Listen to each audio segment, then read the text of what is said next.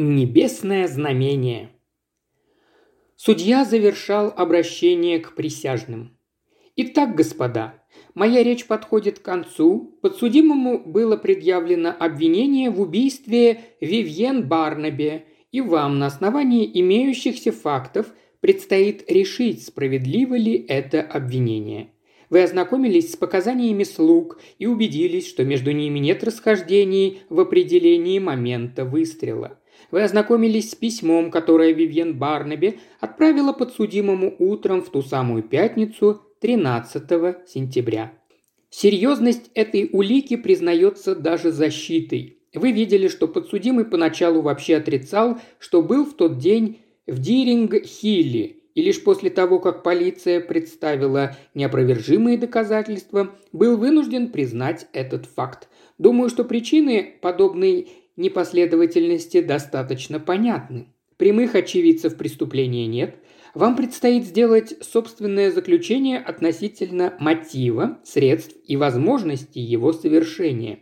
Версия защитника состоит в том, что некто проник в музыкальную комнату уже после ухода подсудимого и выстрелил в Вивьен Барнаби из ружья, которое подсудимый по странной забывчивости оставил у входа. Вы также выслушали рассказ самого подсудимого, из коего явствует, что дорога домой заняла у него в этот вечер целых полчаса. Если вы не удовлетворены объяснениями подсудимого и пришли к твердому убеждению, что в пятницу 13 сентября именно он произвел ружейный выстрел с близкого расстояния в голову Вивьен Барнаби с целью убийства, тогда, господа присяжные, вы должны вынести приговор «виновен». Если же, напротив, вы имеете какие-либо основания в этом сомневаться, то ваш долг вынести оправдательный приговор. Теперь я попрошу вас удалиться в комнату присяжных для совещания. Я жду вашего решения, господа». Присяжные отсутствовали не более получаса. Вынесенный ими приговор был принят всеми как неизбежное виновен. Мистер Саттерсуэйт выслушал приговор и, задумчиво сдвинув брови, удалился из зала суда. Вообще-то процессы подобного рода его, как правило, не привлекали. Он был слишком брезглив по натуре и не находил интереса в омерзительных подробностях заурядного убийства. Однако дело Мартина Уайлда показалось ему не совсем заурядным. Молодой человек, осужденный за убийство, был, что называется, джентльменом, что же касается жертвы, молодой супруги сэра Джорджа Барнаби, мистер Саттерсуэйт знал ее лично. Размышляя о превратностях судьбы, он дошел до конца улицы Холборн и углубился в лабиринты узких улочек и переулков, ведущих к Сохам.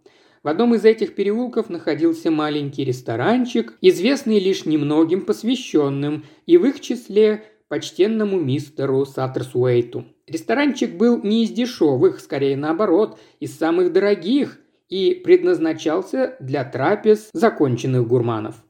Внутри было тихо. Презренные звуки джаза никогда не оскорбляли слуха посетителей. Официанты с серебряными подносами неслышно возникали из полутьмы, словно участвуя в некоем таинственном священном обряде. Ресторанчик назывался «Орликино». Все еще погруженный в задумчивость, мистер Саттерсуэйт свернул в Орликино и направился к уютному месту в дальнем углу, где находился его любимый столик. Благодаря упомянутой уже полутьме, он лишь дойдя до самого угла разглядел, что его столик уже занят высоким темноволосым человеком.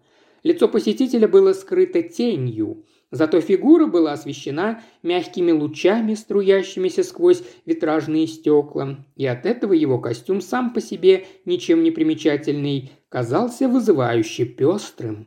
Мистер Саттерсуэйт хотел было уже отойти, но в этот момент незнакомец случайно повернулся, и мистер Саттерсуэйт узнал его. «Боже милостивый!» – воскликнул он, ибо имел приверженность к устарелым словам и выражениям. «Неужто мистер Кин?» Мистера Кина он встречал в своей жизни трижды, и каждый раз при этом случалось что-то необычное. И каждый раз мистер Кин каким-то непостижимым образом умел показать в совершенно ином свете то, что до этого было и без него известно.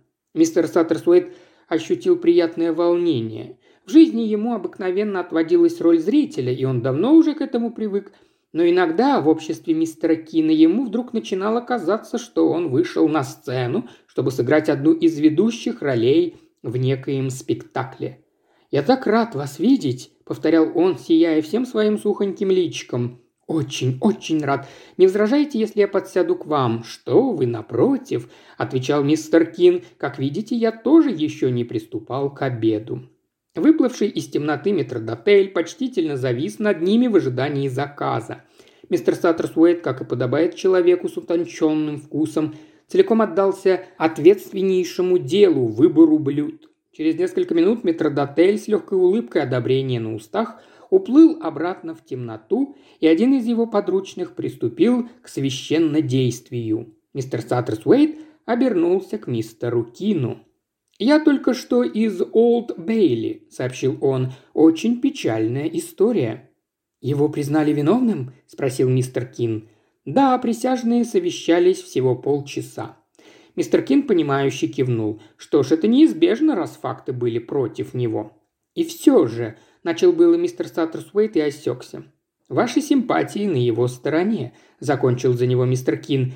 «Это вы собирались сказать?» «Да, пожалуй. Мартин Уайлд, такой с виду славный молодой человек, просто не верится, что он мог. Хотя, конечно, за последнее время так много славных с виду молодых людей оказалось на самом деле хладнокровными и жестокими убийцами. «Даже слишком много», – заметил мистер Кин. «То есть Слишком много для самого Мартина Уайлда. Его дело с самого начала рассматривалось как очередное в ряду сходных преступлений. Муж стремится избавиться от жены, чтобы жениться на другой.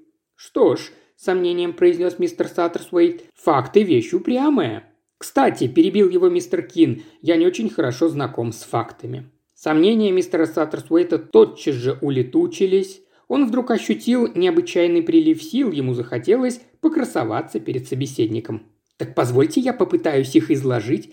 Я ведь знаком с семьей Барнаби и знаю кое-какие подробности этого дела. Вы с моей помощью сможете взглянуть на всю историю изнутри, как бы из-за кулис». Ободряюще улыбнувшись, мистер Кин подался вперед. «Думаю, мистер Саттерсуэйт, лучше вас никто мне этого не расскажет», – доверительно шепнул он. Ухватившись обеими руками за край стола, мистер Саттерсуэйт начал свой рассказ. Он прям-таки воспарил и чувствовал себя в этот момент настоящим художником. Художником, в палитре которого не краски, но слова. Несколькими быстрыми и точными мазками он обрисовал жизнь в Диринг-Хилле. Сэр Джордж Барнаби, самодовольный старый богач, страдающий ожирением, вечно занят пустяками – по пятницам днем заводит часы во всем доме, по вторникам с утра оплачивает свои хозяйственные счета и каждый вечер самолично проверяет, заперто ли парадное. Рачитель ли хозяин, одним словом. От сэра Джорджа он перешел к леди Барнаби. Здесь мазки его стали чуть менее размашистыми, но от этого не менее точными. Он видел ее всего лишь раз, но у него сложилось о ней вполне определенное впечатление, как о создании живом, трогательно юном и дерзком. Попавший в западню зверек, вот кого она ему напоминала. Она ненавидела его, понимаете? Выходя замуж, она просто не представляла, на что идет. А потом... По словам мистера Саттерсуэйта, она была в отчаянии, металась от одной крайности в другую. Не имея собственных денег, она полностью зависела от своего престарелого супруга. Да, она походила на загнанного зверька не осознавая еще своей силы. Ее красота еще только обещала раскрыться. Однако несомненно, что в душе этого зверька таилась и звериная алчность, заявил мистер Саттерсуэйт. Дерзость и алчность, жадное стремление вцепиться в жизнь и вырвать у нее все, что только возможно. С Мартином Уайлдом сам я не был знаком, продолжал он, но слышать о нем слышал. От его дома до Деринкила не больше мили. Он занимался фермерством, и леди Барнаби тоже то ли интересовалась, то ли притворялась, что интересуется тем же предметом. По-моему, скорее притворялась. Думаю, она просто усмотрела в Мартине свой единственный шанс и уцепилась за него как ребенок. Что ж, конец у этой истории мог быть только один, и мы уже знаем какой. Письма ведь зачитывались в суде. У леди Барнаби, правда, никаких писем не сохранилось, зато сохранились у него. Из ее писем достаточно ясно, что он к ней охладел, да он и не отрицает этого. К тому же есть другая девушка, тоже из Диринг-Вейла, Сильвия Дейл, дочь местного врача. Видели ее в суде? Ах, да, вы не могли ее видеть. Вас же там не было. Тогда что вам о ней сказать? Такая милая девушка, хотя кажется недалекая, но зато очень кроткая и какая-то спокойная, что ли. И главное, видно, что у нее доброе, преданное сердце. Рассказчик взглянул на мистера Кина, ища одобрения, и тот поощрил его улыбкой. «Последнее ее письмо вы, скорее всего, читали», – продолжал мистер Саттерсуэйт – оно целиком приводилось в газетах. Написано оно было утром в ту самую пятницу 13 сентября. В нем полно отчаянных упреков, каких-то неясных угроз, а в конце она умоляет Мартина Уэлда явиться в Диринг-Хилл вечером в 6 часов. «Войди в дом через боковую дверь», – пишет она, – «я оставлю ее открытой, никто не должен знать, что ты был у меня, я буду ждать тебя в музыкальной комнате. Это письмо она передала со слугой. Мистер Саттерсуэт немного помолчал. Как вы помните, сразу после ареста Мартин Уайлд вообще отрицал, что был в тот вечер в Диринг-Хилле. Заявил, что просто ходил с ружьем в лес поохотиться, но когда полиция предъявила улики, запираться дальше уже не было смысла, ведь отпечатки его пальцев обнаружились и на входной двери, и на одном из двух бокалов из-под коктейля, что остались на столике в музыкальной комнате. Тогда он признался, что да, он был у леди Барнаби, и между ними состоялся весьма бурный разговор, но в конце концов ему удалось ее успокоить. Он клялся, что оставил ружье у двери на улице, и что когда он уходил, леди Барнаби была жива и здорова. Он вышел от нее в четверть седьмого или, может быть, чуть позже, и направился прямо домой. Однако свидетели показали, что когда он вернулся на ферму, а от Дирингхилла это, как я уже говорил, не более мили, было уже без четверти семь. Понятно, что дорога не могла занять у него полчаса. Что касается ружья, он уверяет, что начисто о нем забыл. Маловероятно, конечно, и все же. «Все же?» – повторил мистер Кин. «Все же возможно», – закончил свою мысль мистер Саттерсуэйт. Обвинитель, правда, высмеял это заявление, но думаю, что он тут не прав. Я, например, неоднократно наблюдал, как многих молодых людей, особенно таких вот угрюмых, нервных по природе, как Мартин Уайлд, подобные эмоциональные встряски совершенно выбивают из колеи. Иное дело женщины. Те спокойно перенесут любую сцену, причем выглядят и чувствуют себя после этого даже лучше, чем прежде. Они дали выход своим страстям, глядишь, им и полегчало. Не могу представить, каким разбитым, жалким и несчастным чувствовал себя Мартин Уайлд после такого выяснения отношений. Наверняка он уходил в полном расстройстве и даже думать забыл об оставленном у порога ружье. Помолчав еще некоторое время, он снова заговорил. Хотя это, в общем-то, не важно, потому что дальнейшее развитие событий, к сожалению, не вызывает сомнений. Выстрел раздался ровно в 20 минут седьмого. Его слышала вся прислуга, и повар, и судомойка, и дворецкий, и горничная, и служанка самой леди Барнеби. Когда они все вместе влетели в музыкальную комнату, она лежала, светившись подлокотника своего кресла. Выстрел был произведен в затылок, видимо, с очень близкого расстояния. Рассеяние оказалось невелико, и, по крайней мере, несколько дробин попало в голову. Он опять умолк. Полагаю, все домашние давали свидетельские показания на суде, как бы, между прочим, спросил мистер Кин. Мистер Саттерсуэт кивнул. Да, Дворецкий, правда, вбежал в комнату на несколько секунд раньше остальных, но все показания сводятся практически к одному и тому же. Стало быть, показания давали все. Задумчиво повторил мистер Кин. Все без исключений. Ах да, вспомнил мистер Саттерсуэйт. Горничная присутствовала только на предварительном дознании. Потом она уехала, кажется, в Канаду. «Понятно», – сказал мистер Кин. Пауза затянулась, в воздухе словно повисла легкая тревога и стало как-то неуютно. А почему бы ей, собственно, не уехать? Резко, словно защищаясь, спросил он. «А почему ей вдруг вздумалось уехать?» Слегка пожав плечами в свою очередь, спросил мистер Кин. Вопрос был неприятный, и мистер Саттерсуэйт предпочел уклониться от ответа и вернуться к вещам более понятным. Насчет того, кто стрелял, сомнений не возникло. Да, по правде говоря, слуги поначалу все были в растерянности. Ни один человек толком не знал, что делать. Лишь через несколько минут кто-то сообразил, что нужно позвонить в полицию. Но тут выяснилось, что телефон неисправен. «Вот как», — сказал мистер Кин, — «неисправен телефон». «Да», — подтвердил мистер Саттерсуэйт и внезапно осознал всю значимость сказанного. «Конечно», – задумчиво проговорил он, – «это могло быть и подстроено, но какой смысл? Ведь она умерла почти мгновенно». Мистер Кин ничего не ответил, и мистер Саттерсуэйт ощутил некоторую неудовлетворенность от собственного объяснения.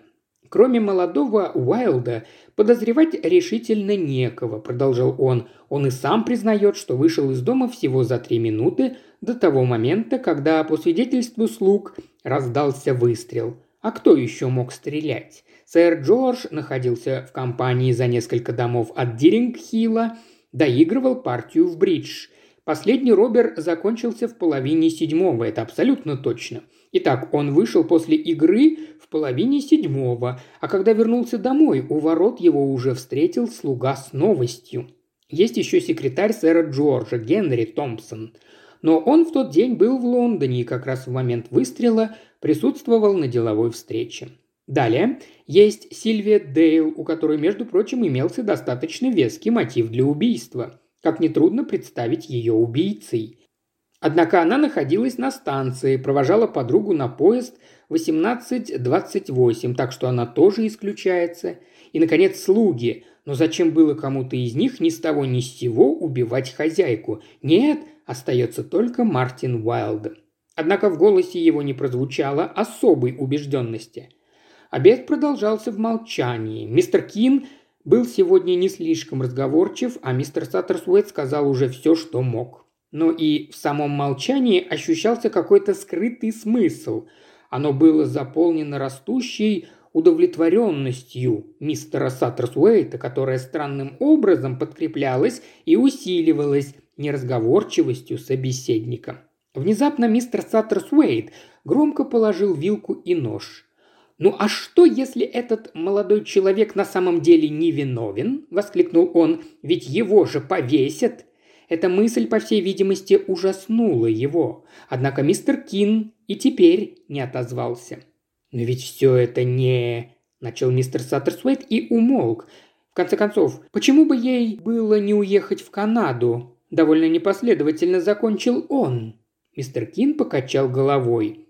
«Я ведь даже не знаю, куда именно она уехала», – капризно добавил мистер Саттерсуэйт. «Разве нельзя это выяснить?» – осведомился мистер Кин. «Полагаю, что можно. Дворецкий должно быть в курсе, или, возможно, Томпсон, секретарь». Он снова помолчал, а когда опять заговорил, голос его звучал почти умоляюще. «Но ведь я тут совершенно ни при чем. Ни при чем. А то, что молодого человека через три недели с небольшим собираются повесить... Ну, ежели так ставить вопрос, то пожалуй. Да, я вынужден с вами согласиться. Это вопрос жизни и смерти. К тому же несчастная девушка. И все-таки... Не подумайте, что у меня нет сердца, но что тут можно сделать? Положим, я даже разузнаю канадский адрес этой горничной. Что ж, мне самому туда ехать?» Мистер Саттерсуэйт совсем расстроился – «А я на следующей неделе как раз собирался на Ривьеру», – сказал он жалобно. Устремленный на мистера Кина взгляд яснее ясного говорил «Пожалуйста, отпустите меня». «Вы никогда не бывали в Канаде?» «Никогда. Очень интересная страна». Мистер Саттерсуэйт нерешительно взглянул на собеседника. «По-вашему, я должен поехать?» Откинувшись на стуле, мистер Кин прикурил сигарету и время от времени, затягиваясь неторопливо, заговорил.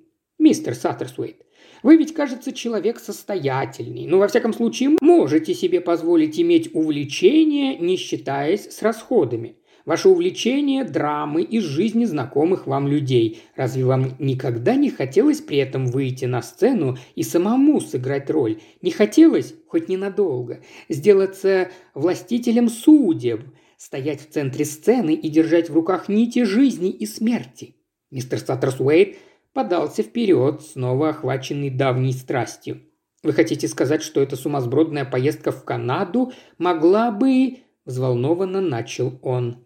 «Ну, поездка в Канаду целиком ваша идея, а не моя», – улыбнулся мистер Кин. «Вы не должны оставлять меня в такой момент», – проговорил мистер Саттерс Уэйт. «Каждый раз, когда я вас встречаю...» «Да?» «У вас есть что-то такое, что мне непонятно. Возможно, я никогда этого не пойму. Когда мы в последний раз виделись накануне дня летнего солнцестояния?» Мистер Саттерс Уэйт смешался, словно угадывая в словах собеседника – какую-то не вполне внятную подсказку. «Так это было накануне дня летнего солнцестояния?» – смущенно спросил он. «Да, впрочем, не так уж это важно. Не будем придавать этому значение». «Ну, раз вы так считаете», – пробормотал мистер Саттерсуэйт. Он смутно чувствовал, что какая-то важная мысль безнадежно ускользает от него. «Когда я вернусь из Канады...» Он запнулся, потом неуверенно продолжил. Мне бы очень хотелось опять с вами увидеться. К несчастью, я не имею в данный момент постоянного места жительства, с сожалением сообщил мистер Кин. Зато я часто бываю в этом ресторанчике, и если вы будете сюда наведываться, мы непременно снова здесь повстречаемся». Они расстались как старые друзья. Мистер Саттерсуэйт был очень взволнован. Он поспешил в бюро Кука узнать расписание судов. Затем позвонил в Диринг-Хилл. Ему ответил вышколенно почтительный голос дворецкого. «Моя фамилия Саттерсуэйт. Я представитель м-м, одной адвокатской конторы. Мы хотели бы навести справки о молодой особе, которая недавно работала у вас горничной. Вы, вероятно, говорите о Луизе, сэр, о Луизе Буллард. «Вот-вот, именно о ней», – подтвердил мистер Саттерсуэйт, радуясь, что так удачно выяснил имя интересующей его особы. «К сожалению, сэр, ее сейчас нет в Англии. Полгода назад она уехала в Канаду. А вы можете сообщить мне ее нынешний адрес? Увы, к сожалению, мы не знаем ее адреса, но это где-то в горах. Какое-то местечко с шотландским названием. Банф, кажется. Да, точно, Банф. Ее бывшие подружки, девушки, с которыми она работала здесь, ждали от нее письма, но она так никому и не написала. Мистер Саттерсуэйт поблагодарил и повесил трубку. Он был по-прежнему исполнен энтузиазма, жажда приключений пылала в его груди. Да, он поедет в Банф, и если Луиза Буллард действительно там, он обязательно всеми правдами и неправдами ее разыщет. На корабле он, к своему удивлению, чувствовал себя прекрасно. Вот уже много лет ему не приходилось путешествовать морем на большие расстояния. Его обычные маршруты ограничивались Ривьерой, Летуке с Давилем до Шотландии. Сознание, что ему предстоит совершить невозможное, придавало его поездке особую прелесть.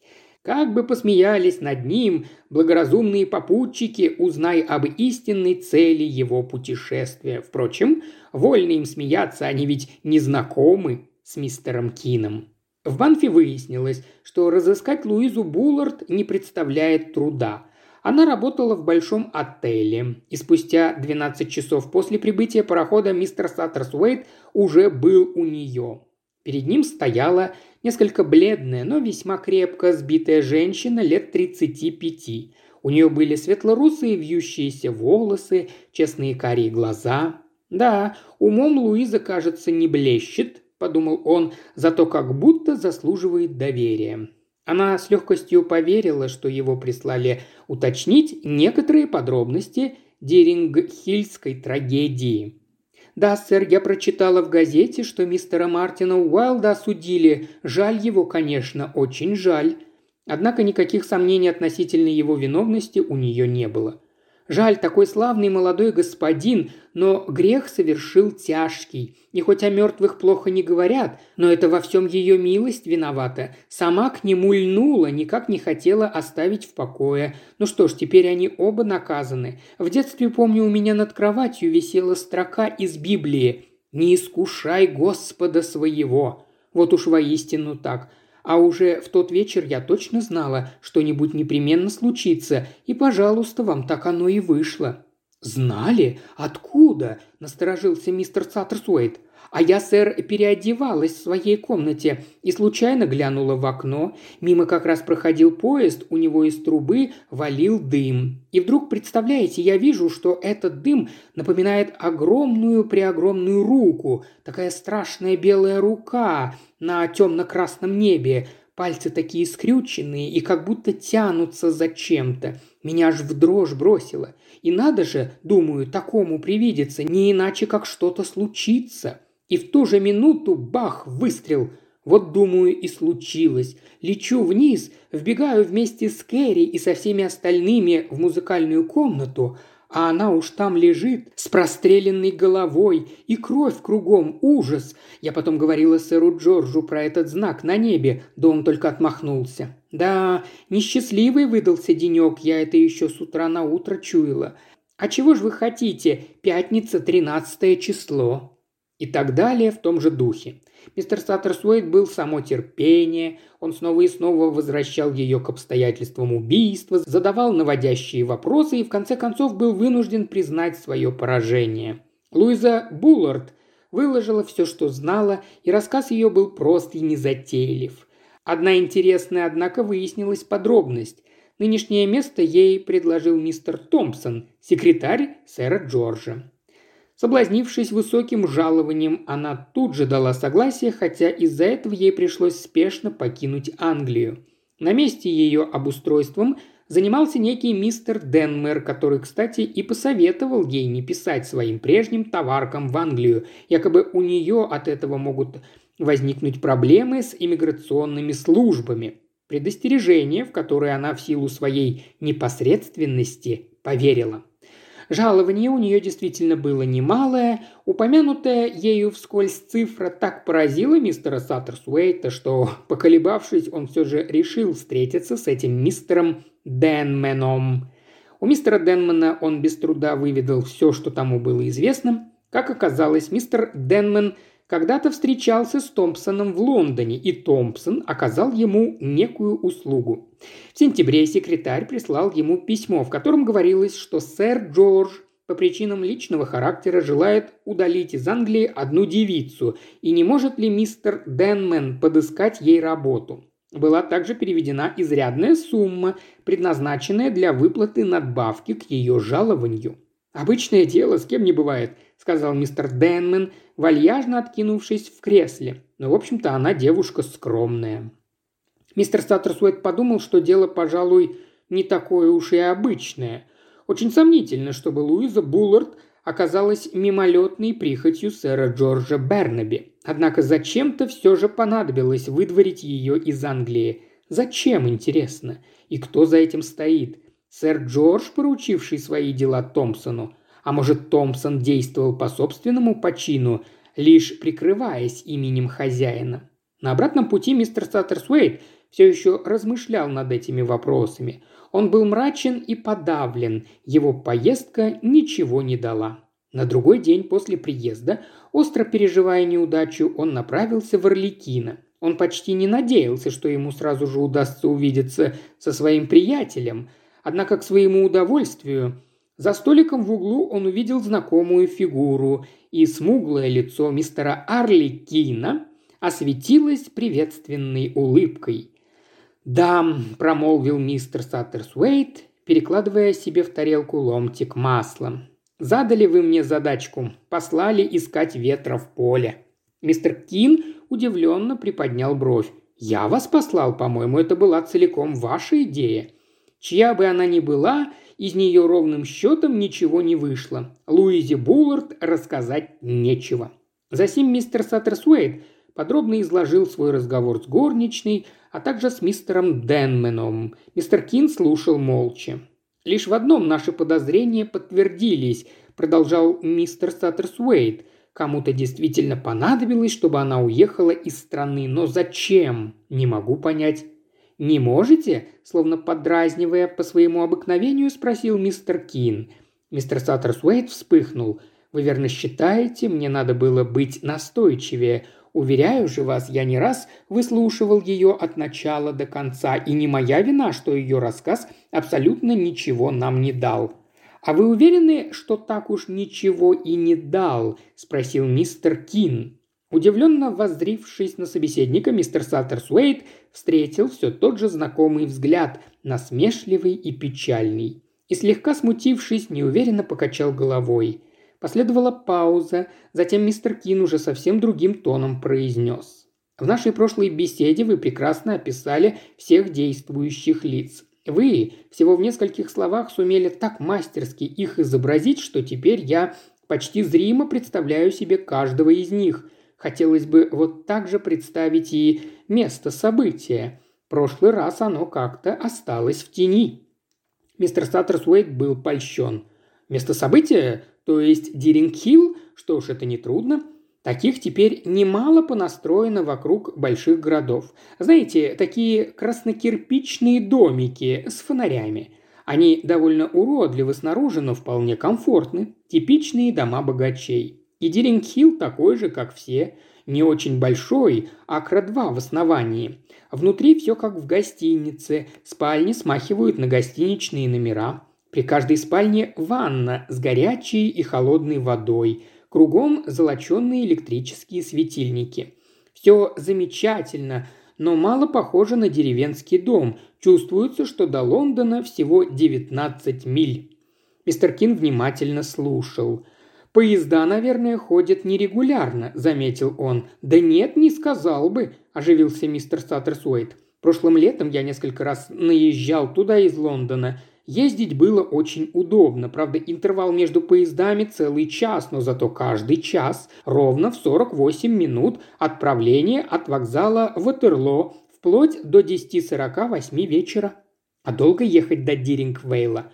Минут 40. Остановка в Дирингвейле в 28 минут. Ну, конечно, поморщился мистер Кин. Как же это я запамятствовал, ведь мисс Дейл провожала кого-то в тот вечер как раз на 18.28, верно? Какое-то время мистер Саттерсуэйт ничего не отвечал, мысль его опять метнулась к нерешенной задаче. Наконец он сказал «Вы не могли бы пояснить, что именно вы имели в виду, когда спросили, уверен ли я, что он нам так уж ничего не дал?» Вопрос прозвучал довольно запутанно, но мистер Кин не стал делать вид, что не понял, о чем речь. Я просто подумал, что вы, возможно, чересчур многого хотели. В конце концов, вы ведь выяснили, что Луизу Буллард намеренно выслали из Англии. Значит, тому были свои причины, и причины эти, скорее всего, надо искать в том, что она вам рассказала. «А что, собственно, она рассказала?» – возразил мистер Саттерсуэйт. «И что такого она могла бы рассказать, доведись ей выступить на суде?» То, что видела. И что же она видела? Знамение в небе. Мистер Саттерсуэйт остолбенело уставился на собеседника. «Так вы об этой чепухе? О небесном знамении, что привиделось этой женщине?» «Что ж», – усмехнулся мистер Кин, – «исходя из того, что нам известно, возможно, это и было небесное знамение».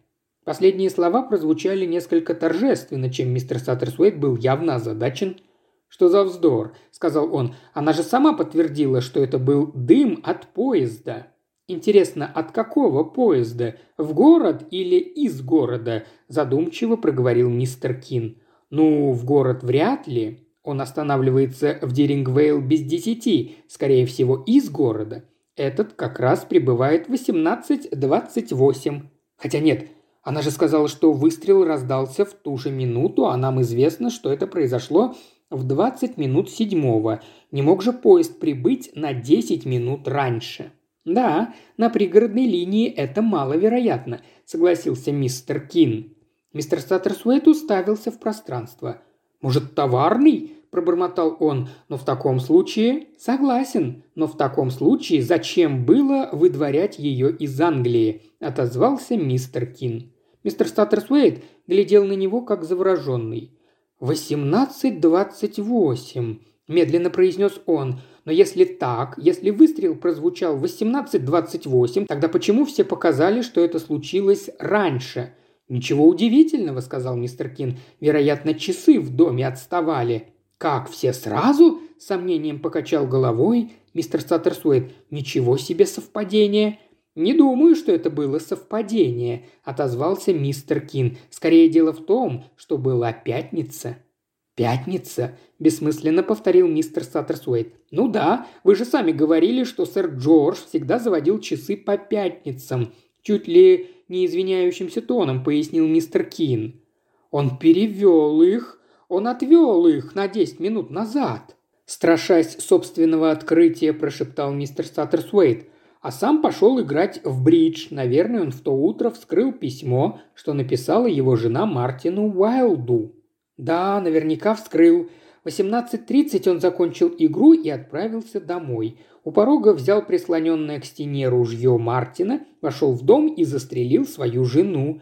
Затем снова вышел, шнырнул ружье в кусты, где оно впоследствии и было обнаружено. А когда посланный за ним слуга выбежал из ворот, он как бы только-только выходил от соседа. А что же с телефоном? Ах, все понятно. Он оборвал провод, чтобы сообщение о случившемся не попало сейчас же в полицию, ведь там могли зафиксировать точное время звонка. В таком случае на суде Уайлд говорил чистую правду. На самом деле он вышел от леди Барнаби в 25 минут седьмого и умеренным шагом вполне мог дойти до фермы за 20 минут. Да, все ясно. Единственную опасность представляла Луиза с ее бесконечной болтовней про знамение, конце концов, кто-то мог уловить смысл в ее словах, и тогда... Прости-прощай, алиби.